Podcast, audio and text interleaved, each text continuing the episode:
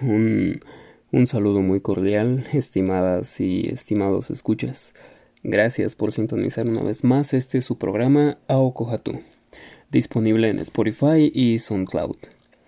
Agradezco mucho su suscripción y disposición para escuchar este programa. Más ahora que, que este prolongado encierro parece interminable y, y cada día nuestra realidad luce más caótica y escatológica. Eh, quisiera, quisiera recordarle que también puede seguir este programa a través de Twitter. Eh, de hecho, en los últimos días he publicado algunos tweets con información e imágenes pues muy interesantes para que estén accesibles para todos. Así que por favor, no, no duden en darle follow a la cuenta. Y bien, la, la, historia del día de hoy tiene lugar entre el año 8000 a.C.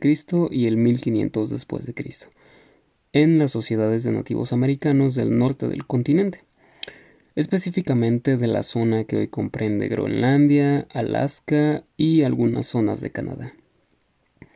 Y bueno, como es costumbre en este programa, comencemos con algo de contexto. Verá, entre hace 40.000 y 13.000 años aproximadamente comenzaron a llegar los primeros Homo sapiens de Asia al continente americano, a través del conocido estrecho de Bering. Algunos de estos Homo sapiens encontraron en Norteamérica un sitio propicio para desarrollar sus comunidades, dividiéndose en cientos de tribus de lo que hoy conocemos como nativos americanos. Algunos pobladores fueron migrando hacia el sur, mientras que otros decidieron quedarse en esta zona helada y pues no se sabe bien por qué. Eh, debido al, al clima extremo, comenzaron a construir iglús y a usar ropas gruesas a modo de abrigos. Por esta misma razón del clima, pues la agricultura era imposible, por lo que se dedicaron a la pesca fundamentalmente, aunque también cazaban otros animales como morsas, focas, caribúes, alces y bueyes almizcleros. Algunos investigadores consideran que alrededor del año 8000 a.C., uno de los últimos grupos en atravesar el estrecho de Bering que era proveniente de, Siberia y traían consigo perros, arcos y lanzas, pudieron haber sido los Unangas o Unangan, que se instalaron en lo que hoy son las Islas Aleutianas, un, archipiélago de más de 300 islas volcánicas eh, en forma de cadena que describen como un, mm, como un puente roto, como un puente seccionado, que, que une Asia y América Em, que mide aproximadamente unos 2.000 kilómetros y abarca desde el sudoeste de, Alaska perdón, hasta la península del, del, Kamchatka, en Rusia. Y bueno, en, en la década de, de, 1820, la compañía ruso-americana, una, una compañía privilegiada de comercio patrocinada por el Imperio ruso, administró una gran parte del Pacífico Norte durante una expansión del comercio de pieles.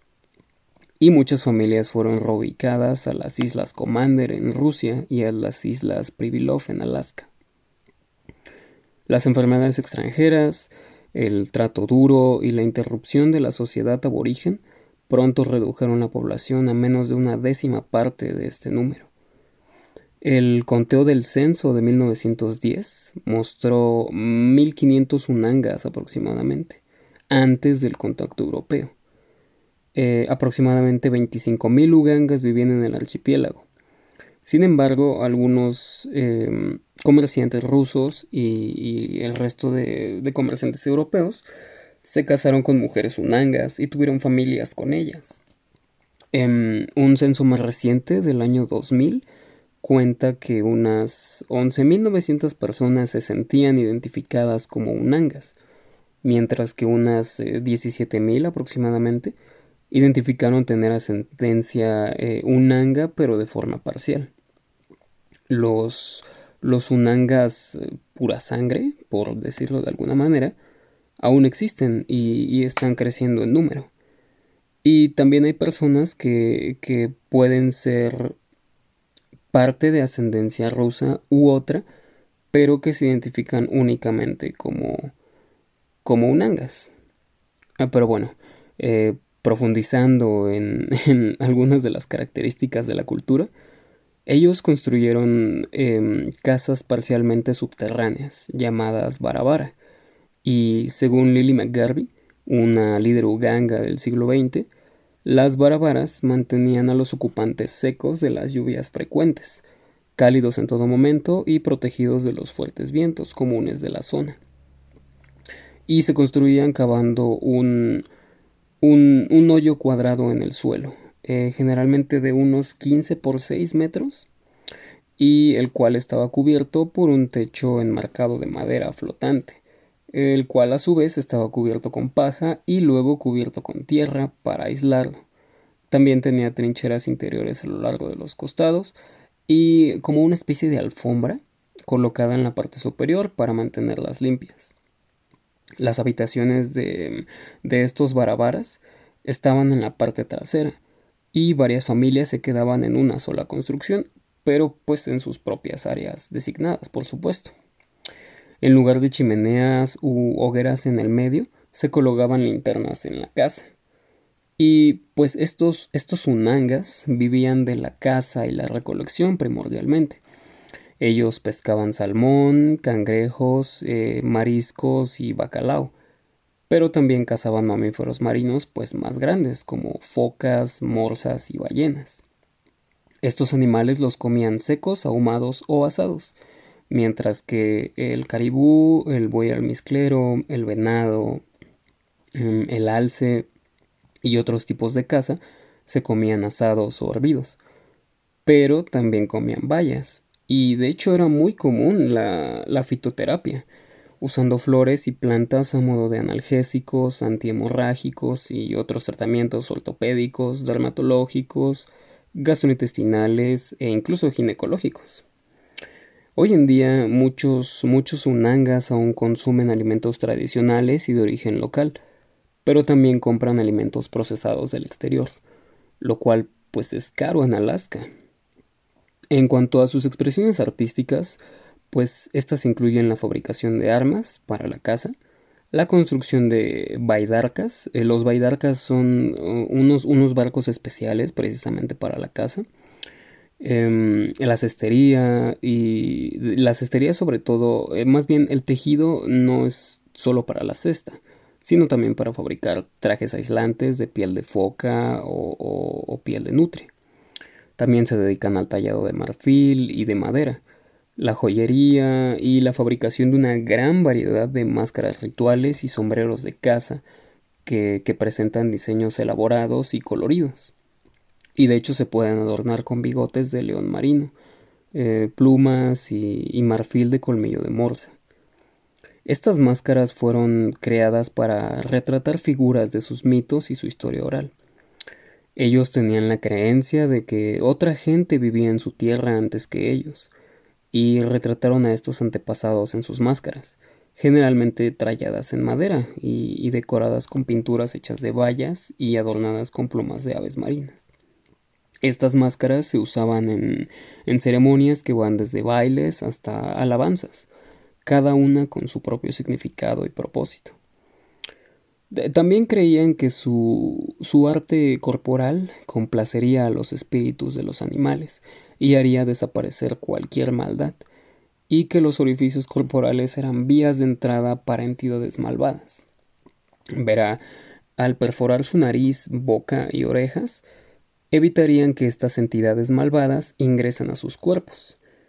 Eh, este arte corporal también mejoró su belleza, su estatus social y su, su autoridad espiritual, por decirlo de alguna forma, especialmente entre, entre las mujeres. Em, estas perforaciones generalmente se realizaban unos dos o tres días después del nacimiento y el adorno estaba hecho de varios materiales, como corteza, hueso o incluso un asta de plumas de águila. Em, esta perforación se hacía con conchas, con huesos, con colmillos, con cráneos de aves, y de hecho los materiales asociados con aves eran muy importantes, ya que se les consideraba em, como defensoras en el mundo espiritual. Los tatuajes eran, eran un importante rito de iniciación, y para las mujeres estos comenzaban después de la primera menstruación y para los hombres después de su primera cacería. Los colocaban eh, principalmente en su, en su rostro, en la barbilla, al costado de, de la cara o debajo de la nariz. Sobre, ya que hablamos de esta, esta cosmogonía, sobre las prácticas mortuorias, pues los unangas crearon mm, como túmulos funerarios, ubicados al borde de acantilados principalmente. Pero también eran comunes los entierros en cuevas y los sarcófagos expuestos sobre el suelo.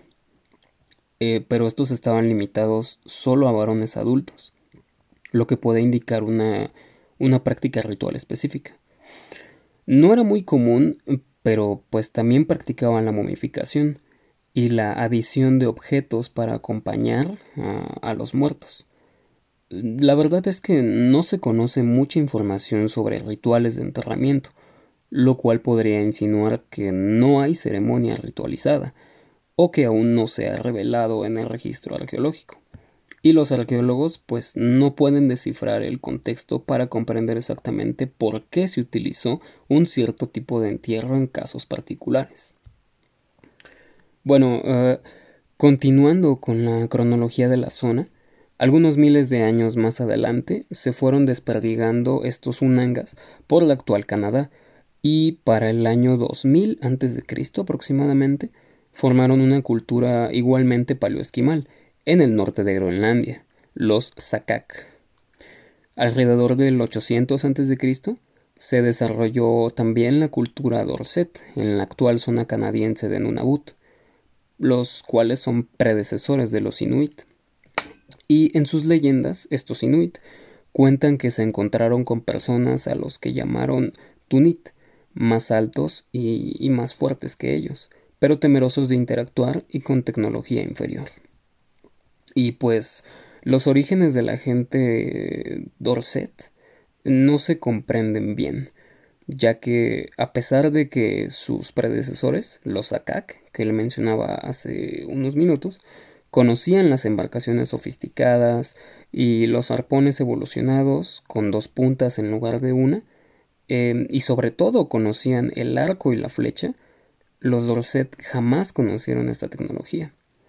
Entonces hay que entender que los Akak eran descendientes de los Unangas y los Dorset a su vez eran, se cree, descendientes de los Akak, pero no se puede confirmar sobre todo por esto que, que le menciono no conocían esta tecnología, no la utilizaron jamás, no hay vestigios de que la hayan conocido. Posiblemente debido a, un cambio de la casa terrestre a la acuática. Este, este uso del arco y la flecha pues se perdieron y por ello habrían adaptado pobremente pues al severo clima de finales del, del primer milenio. Sin embargo, sí que conocían el taladro, el cual utilizaron extensamente.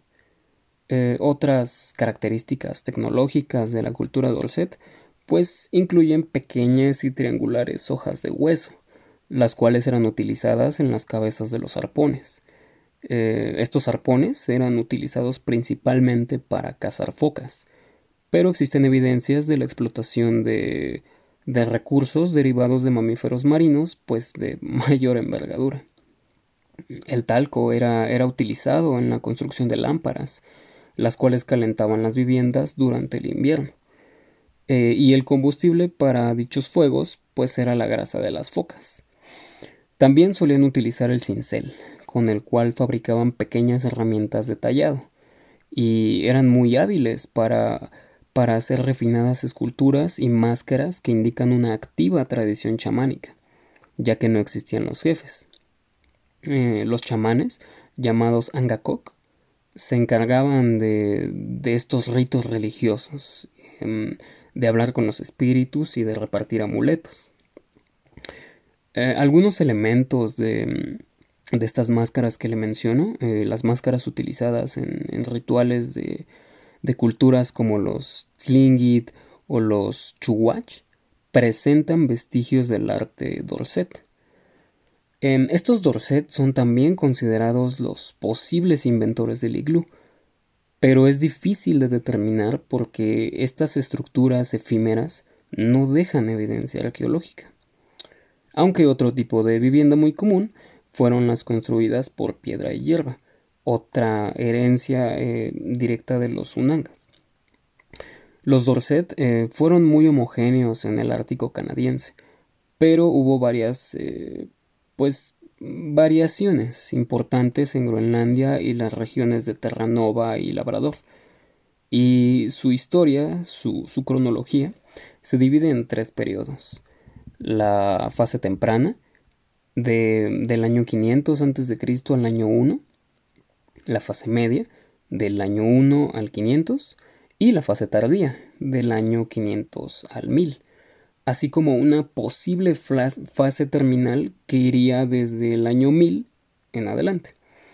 Esta fase terminal, si, si existiera, probablemente estaría estrechamente relacionada con el inicio del cálido periodo medieval, que comenzó a calentar el Ártico considerablemente a mediados del siglo X, derritiendo masivamente el hielo marino y afectando gravemente a los Dorset, ya que gran parte de su comida pues provenía de la caza de mamíferos marinos que respiran a través de agujeros en el hielo, como los leones marinos o los narvales. Además de que, pues, utilizaban la piel de alguno de estos animales para fabricar flotadores, en los cuales se podían trasladar entre, entre islotes, una práctica igualmente usual entre los inuit. Personalmente creo que estos flotadores o botes tienen una apariencia un poco perturbadora, ya que pues lucen como un globo enorme con forma de foca, pero pues es que realmente está hecho de una foca. Bueno, podrían pudieron haber eh, seguido el hielo hacia el norte, el hielo que se desplazaba, pero la evidencia arqueológica sugiere que desaparecieron en algún momento entre el 1000 y el 1500, al no poder adaptarse al cambio climático. Eh, unos, unos, minutos atrás le, le, comentaba también sobre la cultura Tlingit, quienes se desarrollaron en la actual costa oeste de la frontera entre Canadá y Alaska. Ellos tuvieron constantes combates con los Unangas y vivían en largas villas rodeadas de planchas de madera con crestas ornamentales y palos totémicos, em, que parece ser que representaban a los antepasados y los distintivos sociales de sus habitantes. Estos Tlingit hacían casas de tablas de cedro, en las que vivía mucha gente emparentada. Los, los tótems, los palos totémicos, se ubicaban delante de la casa y las habitaciones se instalaban sobre plataformas. Em, también hacían piraguas. Eh, las piraguas son como unas embarcaciones de madera de, que pueden llegar hasta 20 metros de longitud, las cuales eran usadas tanto para la guerra como para la pesca. Las mujeres hacían sábanas y mantas, y los hombres hacían palos totémicos y canoas decoradas. Asimismo, elaboraban cestas de, las raíces del abeto y cocinaban con piedras calientes, una, una innovación pues única en la zona. Se, se, dividían en 14 grupos tribales divididos en dos mitades, Yale y Águila Lobo, y estas, a su vez, se dividían en clanes endogámicos regidos por la filiación materna. Y en cada poblado, cada clan tenía un jefe, el Yitzati o padre de familia en español, y todos sus miembros descendían de un antepasado común, siempre por línea materna y con una organización y roles muy complejos y definidos.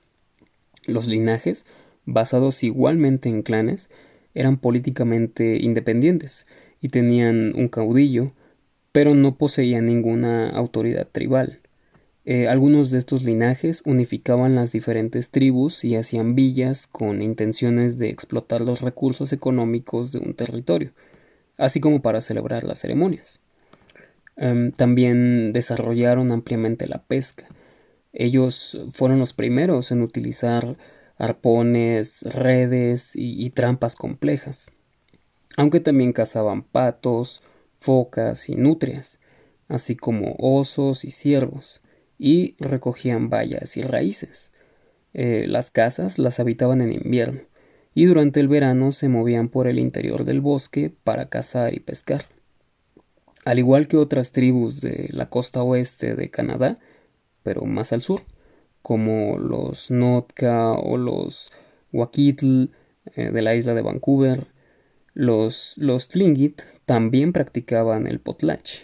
El potlatch es una ceremonia común a todas las tribus de la costa noroeste y eh, pues consiste en el reparto con diversas finalidades cuando alguien muere em, y, y, se celebraba principalmente en los meses invernales. Se repartían regalos después de una ostentosa ceremonia, donde pues los que la convocaban rivalizaban en generosidad, ya que pues dar un, un detalle em, ostentoso, muy lujoso, les daba prestigio y se exigía reciprocidad, puesto pues que de ello dependía su, su posición social. Con respecto a la religión, ellos creían eh, que el cuervo había dado el fuego a su pueblo y había puesto en curso el sol y la luna. Y las ceremonias rituales eran muy complejas y, eh, al igual que en las culturas anteriormente mencionadas, se usaban grandes máscaras y cascos de madera que representaban a los antepasados o, héroes sobrenaturales, pero también a animales como lobos o aves. Cuando un chamán moría, se le decapitaba, y la cabeza la guardaban en una caja de madera con sus instrumentos mágicos y, la escondían en una cueva oscura. Y bueno, ah, siguiendo con su con la cronología del Ártico, a partir del año 500 eh, después de Cristo, apareció la cultura azul, los antepasados biológicos, culturales y lingüísticos de todos los modernos inuit.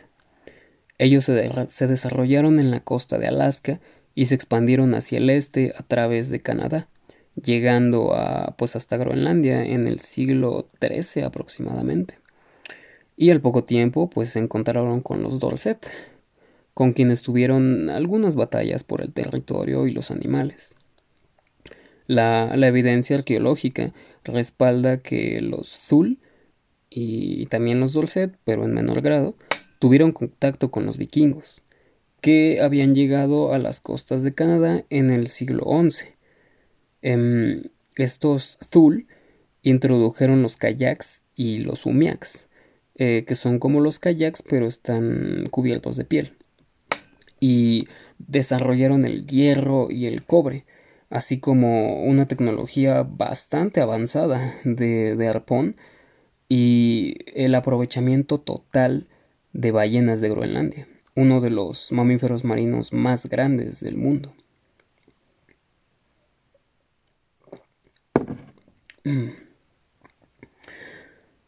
Y bueno, hay dos etapas en el en el desarrollo de la cultura azul, que representan su evolución a medida de que se, expandió con el tiempo.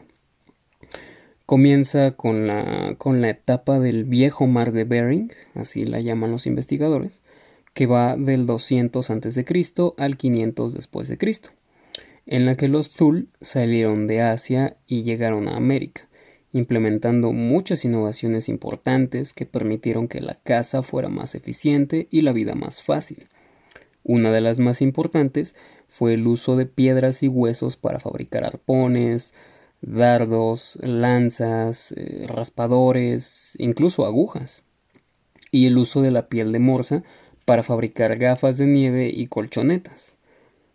Después, del, del 800 al 1400 aproximadamente, está la etapa Punuk, en la que hubo un gran avance, pero ahora en las formas de las viviendas ya que pues los asentamientos eran más grandes y consistían en casas semisubterráneas, cuadradas o rectangulares con pisos de madera.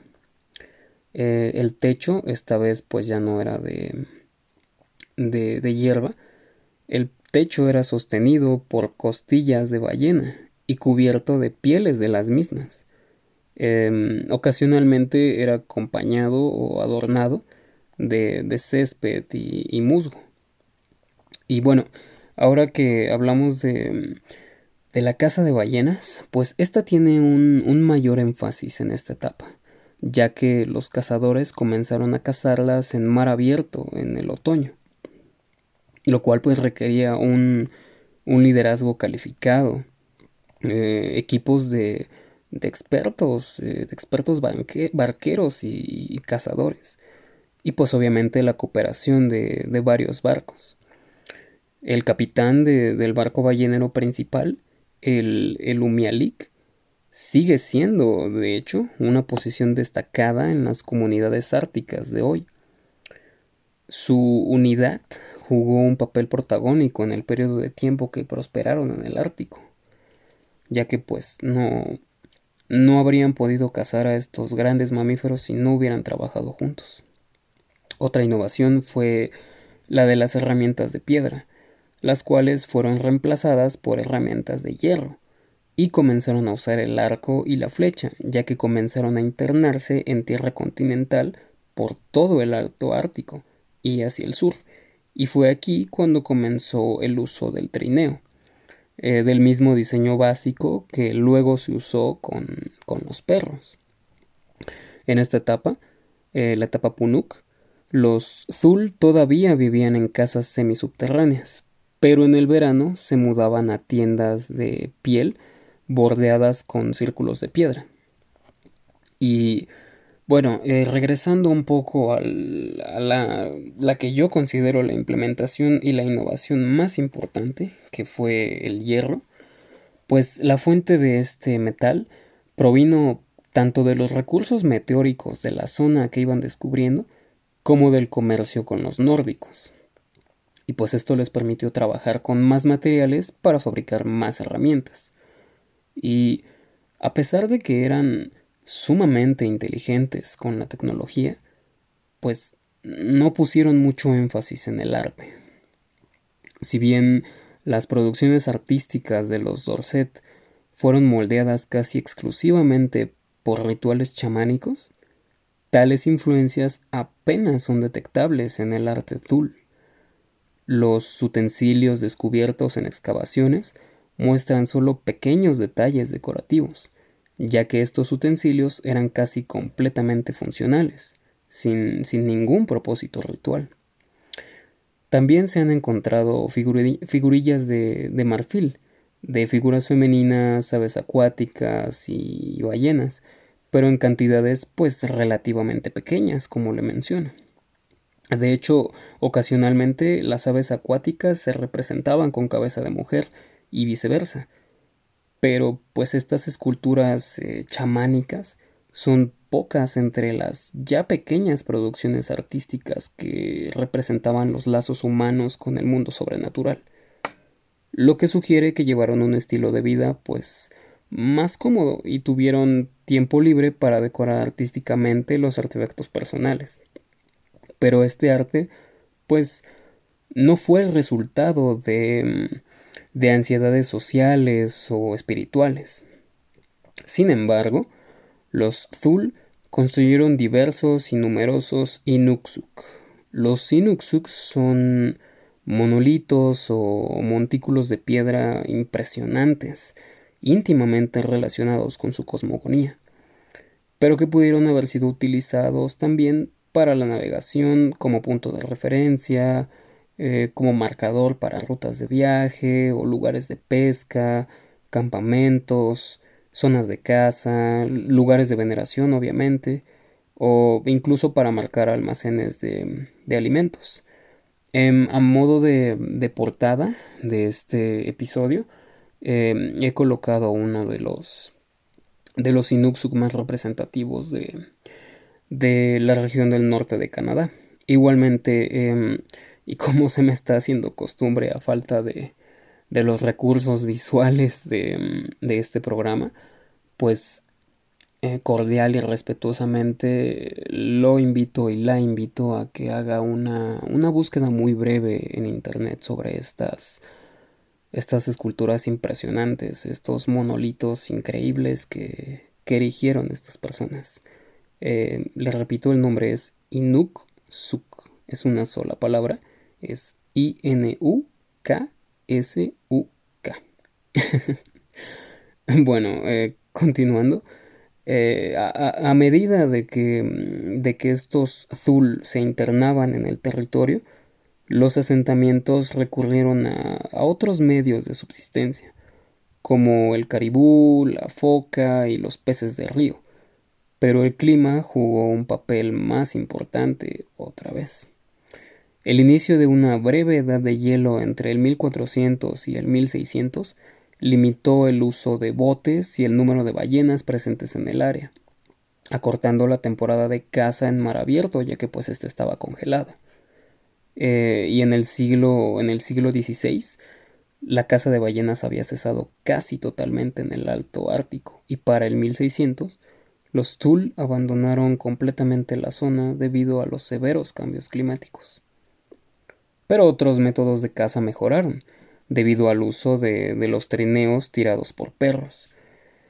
Y pues a medida que, los Zul se, asentaron en las costas del noreste de Alaska, otros grupos emigraron hacia, el, este a través del Ártico canadiense hacia Groenlandia, teniendo contacto con los Dorset, como le mencionaba, desplazándolos de la zona y provocando pues su desaparición, su decimación cuando este grupo que, continuó el camino finalmente llegó a Groenlandia, ellos dieron el paso al desarrollo de sus sucesores, los Inuit, quienes actualmente habitan Groenlandia, eh, una parte del noreste de Alaska y las islas del norte de Canadá.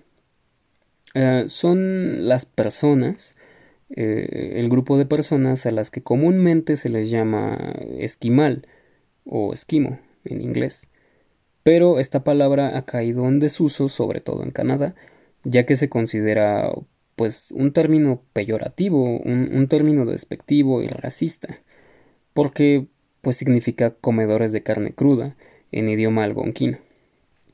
Y pues al igual que las otras sociedades árticas que le comenté a lo largo del episodio, los inuit basaron y basan su vida principalmente en la caza. La agricultura nunca fue posible en los millones de kilómetros cuadrados de, tundra y de costas heladas de América del Norte. Por lo tanto, la caza se convirtió en el núcleo de la cultura de los inuit. Y la vida cotidiana en, en los asentamientos modernos, establecidos pues hace solo unas décadas, todavía refleja la historia de una cultura de caza de más de 5.000 años de antigüedad, que permitió a todos estos pueblos alcanzar, pues, lo que en lo personal considero uno de los logros humanos más notables, el poblamiento del Ártico. Y bueno, eh, actualmente esta, esta región la habitan aproximadamente unos 150.000 inuits, los cuales tienen una vida nómada y siguen las migraciones de los caribúes, de los osos, de los peces, las ballenas, eh, focas también, entre otros animales de los que aprovechan todas las partes posibles para alimentarse, abrigarse, eh, construir viviendas y herramientas para cazar. El trineo, jalado por perros, también tiene un papel importante en la vida de los inuit y está hecho de madera, huesos de animales e incluso pues pescado congelado en los años 70 se acostumbraba a fabricar estos trineos con, trozos de, de, pescado congelado. Y en lo que respecta a su mitología, los inuit tienen varios mitos que se transmitieron de forma oral y dan cuenta de sus tradiciones y del origen del mundo que habitan. La religión inuit tiene principios animistas y chamanistas igualmente, y los animales tienen un alma, y el cazador debe celebrar una breve ceremonia cuando mata a alguno para que su alma vaya al mundo no terrenal. Y cuando las personas mueren, eh, claro, van al, cielo o al infierno, pero una parte de su alma pasa a un pariente recién nacido y también a, a las auroras boreales. Em, continuando con su, con su historia, el contacto con los europeos fue un cambio importante para la cultura de los inuit. eh, los primeros contactos con los vikingos y más tarde con exploradores, pescadores y, misioneros afectaron a los inuit canadienses, a diferencia de los de Groenlandia, de manera menos profunda pero más local. Y a pesar de que estos primeros arribos europeos no tenían la intención de establecerse en Canadá, resultaron fatales para muchos inuit, debido a la propagación de enfermedades de transmisión sexual, de viruela y de otras enfermedades infecciosas. Em, tiempo después, los comerciantes, misioneros y representantes de la administración canadiense se establecieron en la región e influyeron directamente en la vida de los nativos, mientras que, que en los que habitaban en Groenlandia, el comienzo del siglo XVII trajo los primeros barcos balleneros europeos, y pues en los siguientes 150 años hasta unos pues 10.000 barcos eh, de este tipo pasarían anualmente por las costas de Groenlandia e influirían sustancialmente en la cultura de los inuit groenlandeses. Las, las relaciones comerciales emergentes hicieron comunes los matrimonios mixtos con europeos, canadienses e incluso estadounidenses. Y pues a principios del siglo XX se produjeron cambios radicales para el pueblo ártico, ya que los canadienses erigieron las primeras estaciones administrativas eh, a principios de, del 1900 y se visitó Groenlandia con mayor frecuencia. Em, algunas de las visitas que, que, más destacan son la del geofísico Alfred Wegener, el cual dirigió una expedición en 1912, y las expediciones Thul de, del antropólogo Knut Rasmussen, las cuales tuvieron lugar tres años después y pues duraron hasta 1924 aproximadamente, 1925. Y pues durante estas, em, estas expediciones atravesó casi 30.000 kilómetros desde Groenlandia hasta el Pacífico, más que nada para encontrar el origen del pueblo inuit, y pues recogió tradiciones, hizo excavaciones y convivió con ellos. Años después, en, la década de los 30, en, en 1933 específicamente, la, Corte de Justicia Internacional atestiguó la autoridad de Dinamarca en Groenlandia, con impactos culturales, políticos y estructurales para los inuit. Y eh, unos 20 años después, en, la década de los 50, la cultura y la forma de vida de los inuit canadienses que no conocían ningún sistema monetario antes, cambiaron fundamentalmente.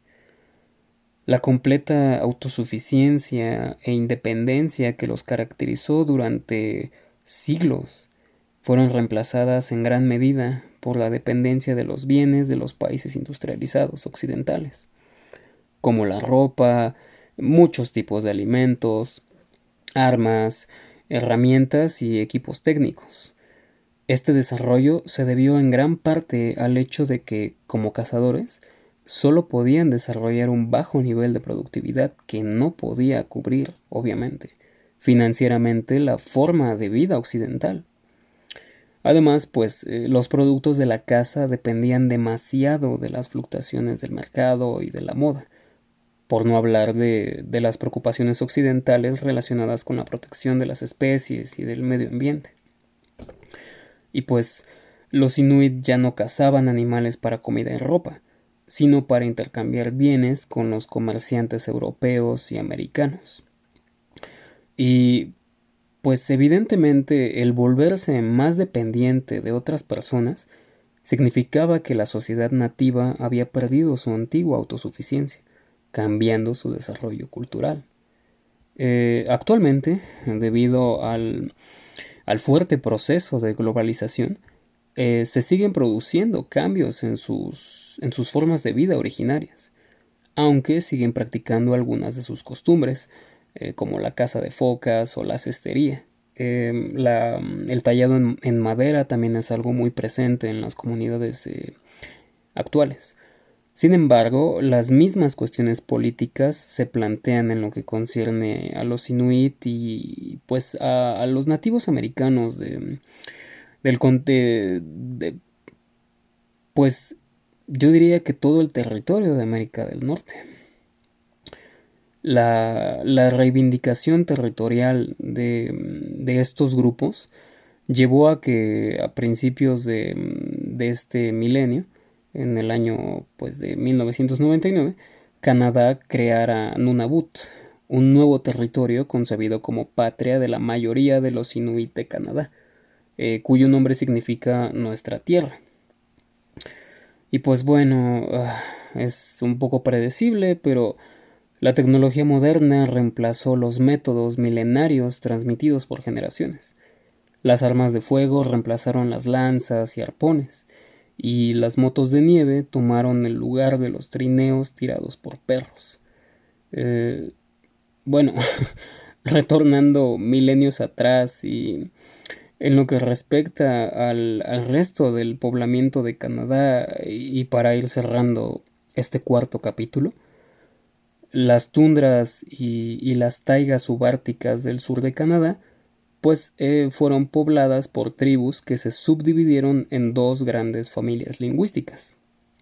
En la zona más occidental de Canadá se, se asentaron los atabascos, organizados en pequeños clanes como los apaches o los navajos, de lengua nadene, mientras que en la zona oriental se instalaron los algonquinos, quienes serían los primeros en poblar Nueva York.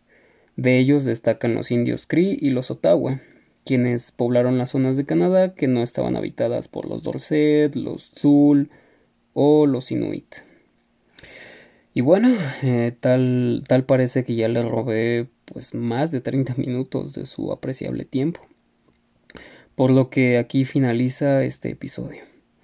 Espere por favor el siguiente, el próximo mes de julio. Y por favor no olvide que el buzón de entrada de mi cuenta de Instagram y el de la cuenta de Twitter del programa están completamente disponibles para usted. Sus sugerencias, quejas y comentarios. Recuerde que lo que opine de este podcast es su opinión y es completamente respetable. Muchísimas gracias por su atención y guay guay tapu takaji te aratagua.